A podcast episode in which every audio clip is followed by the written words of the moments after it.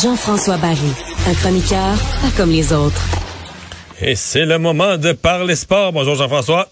Salut Mario. Et à nouveau, on parle d'abord de Félix Auger-Aliassime. Oui, qui a réussi Est-ce à battre... est-ce qu'on parle du tournoi le plus important de sa carrière? Non, je crois pas. Non? Mais quand même, Non. ce championnat des huit, euh, je comprends que c'est les tournois du Grand Chelem, mais c'est quand même, euh, tu sais, c'est la crème de la crème, c'est les huit meilleurs au monde, hein? Mais c'est une belle vitrine pour Félix Auger-Aliassime. Mais je pense que de gagner un jour Wimbledon ou Non, l'US Open plus big, je crois qu'il y a une coche de plus. Euh, parce que entre toi puis moi, avant que Félix Auger-Aliassime s'y retrouve cette année, est-ce qu'on suivait ce tournoi-là? Moi, moi non. Je oui savais pas non, avait un- là, mais non, c'est sûr qu'on le suit particulièrement, mais c'est comme, c'est comme un peu le championnat des joueurs, là. Ouais. C'est- Ouais, ouais, mais tu me semble j'entendais parler de, de Roland Garros, mais le championnat de l'ATP de fin d'année, pour vrai, c'est pas quelque chose que, je pense que c'est une plus grande vitrine, euh, les, les, les, les quatre tournois du Grand Chelem. Reste que c'était un objectif pour lui de se rendre là. Il l'a réussi. Et là, une fois qu'on est là, tout peut arriver.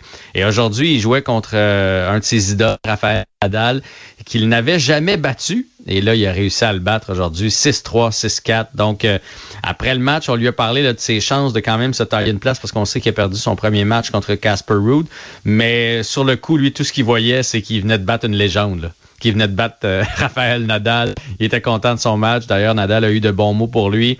Bon, évidemment, il le bat pas dans, dans son prime, si je peux dire. Là. Raphaël Nadal euh, a joué peu de tennis dans les euh, derniers mois.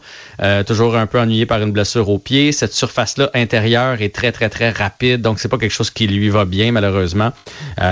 Malheureusement pour Ra- Raphaël Nadal. Heureusement pour Félix Auger-Aliassime. La mauvaise nouvelle, si je peux dire, pour Félix Auger-Aliassime, c'est que je suis en train de suivre ça du coin de l'œil. C'est Casper Ruud en train de gagner contre Fritz. Donc, ça va vouloir dire que Ruud a deux victoires. Et là, Ruud va aller affronter Nadal. Diminué comme il est, euh, mathématiquement éliminé, j'ai pas l'impression que Raphaël Nadal va aller battre Ruud. Tu me suis? Ouais. Donc, il va avoir trois Alors que victoires. si Fritz avait gagné, là, il y a, euh, aurait une victoire, euh, euh, une victoire, Fritz une victoire. Donc, en battant Fritz, Félix Auger-Aliassime aurait de bonnes chances de passer. Mais là, à deux victoires, aucune défaite pour Ruud. S'il bat Nadal, ça y fait 3 et 0. Donc, même si euh, Auger-Aliassime bat Fritz, ça va lui faire deux victoires, une défaite. Donc, c'est pas lui qui va sortir du pool. Est-ce que c'est clair ce que, ce que oui.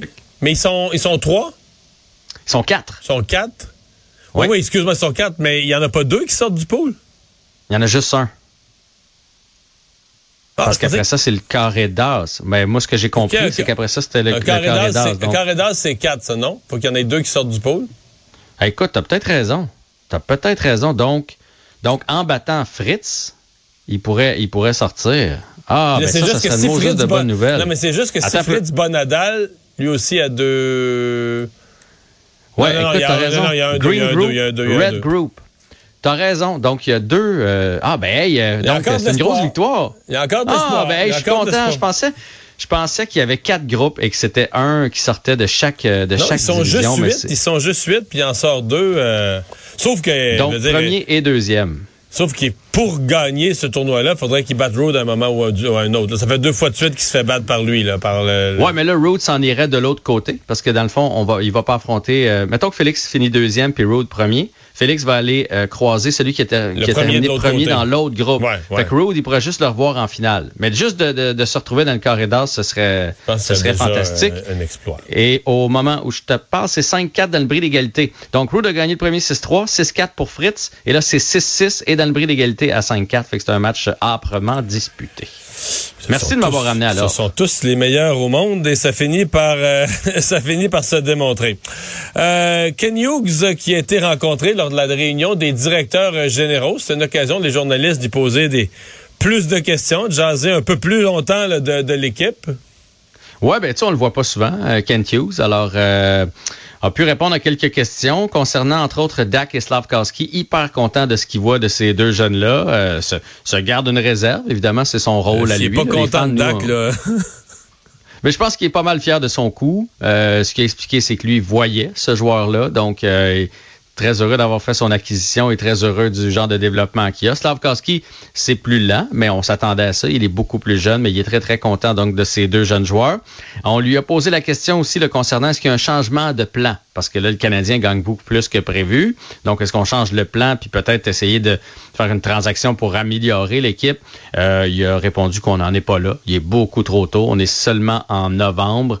Euh, très heureux de voir l'équipe gagner, mais le plus important pour lui, c'est le développement. Et ce qu'on a bien senti dans ses réponses, même s'il l'a pas dit comme ça, c'est qu'il va pas sacrifier un jeune euh, des choix au repêchage pour aller chercher un vétéran de location euh, dans le dernier droit là, pour cette année. Est-ce que ça se pourrait qu'il décide, mettons, de garder euh, Monahan ou de garder des vétérans que d'autres équipes pourraient vouloir? Peut-être, si on est proche euh, des séries, parce que l'expérience des séries, ne serait-ce qu'une ronde, ça pourrait être bon pour les jeunes, mais il va pas liquider l'équipe pour absolument faire un tour de série. Là, c'est ce qu'on, c'est ce qu'on a compris. Et ses choix au repêchage, il y tient donc, euh, il garde le plan. Hyper content, évidemment, du travail de Martin Saint-Louis depuis le début.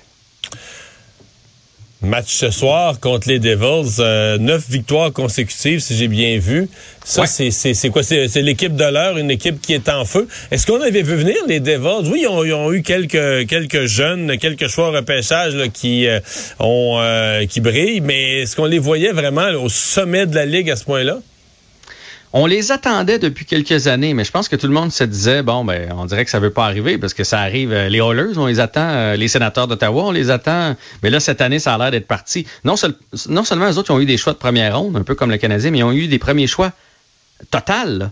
Euh, Nico Hischer, c'est un, premier. Jack Hughes, c'est un premier. Il y a Jasper Pratt, présentement 24 ans, qui va très, très bien, 19 points en 15 matchs. Donc, son troisième dans la Ligue, premier dans l'Est de la métropolitaine, 9 victoires consécutives. Et ce soir, là, ça va être du patin. Parce que le Canadien patine. On va se le dire, les jeunes, ils ont du patin, sont rapides. Ben, les Devils, c'est encore plus rapide. Fait que ce soir, ça va être une fusée contre une autre fusée. Ça va être du beau hockey, du hockey, je pense, de, de 2022. Et pour vous donner une idée, le Canadien va bien. On marque des buts présentement. On n'en accorde pas trop. Mais ils ont quand même 8 buts de plus de marqués et 10 de moins d'accordés, les Devils, depuis le début de l'année. Que le Canadien. Donc, ils ont une fiche de plus 17 dans les plus et moins.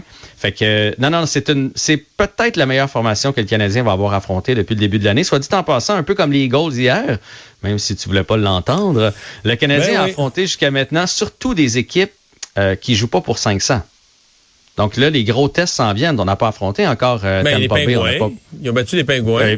Ben, les pingouins, ça joue pas pour 500. Là. Ah non? Les pingouins, euh, ça joue à peine, euh, à peine pour 500. Attends un petit peu, les pingouins, je vais te dire ça, sont 6-6-3. J'étais sur les pingouins il y a deux ans, moi, là.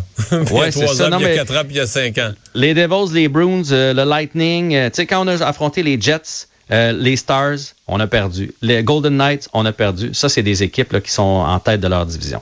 Un peu de changement dans la formation parce que je sais que le temps nous pousse. Donc, Armia et Drouin ne seront pas là et c'est Petzetta et Slavkowski euh, qui vont euh, prendre la place sur le quatrième trio entouré de Jake Evans. Ah, dans le filet, je suis surpris, c'est Jake Allen. Je trouve qu'on donne pas assez de matchs à Samuel Montembeau. Il va bien? Pourquoi, ben de temps en temps, c'est ben pas un match sur deux? Ben non, je, suis tellement d'accord avec toi. Jake Allen était excellent au dernier match, remarque, là, mais bon, quand même. On va surveiller ça ce soir. Bye bye. C'est bon. Bye.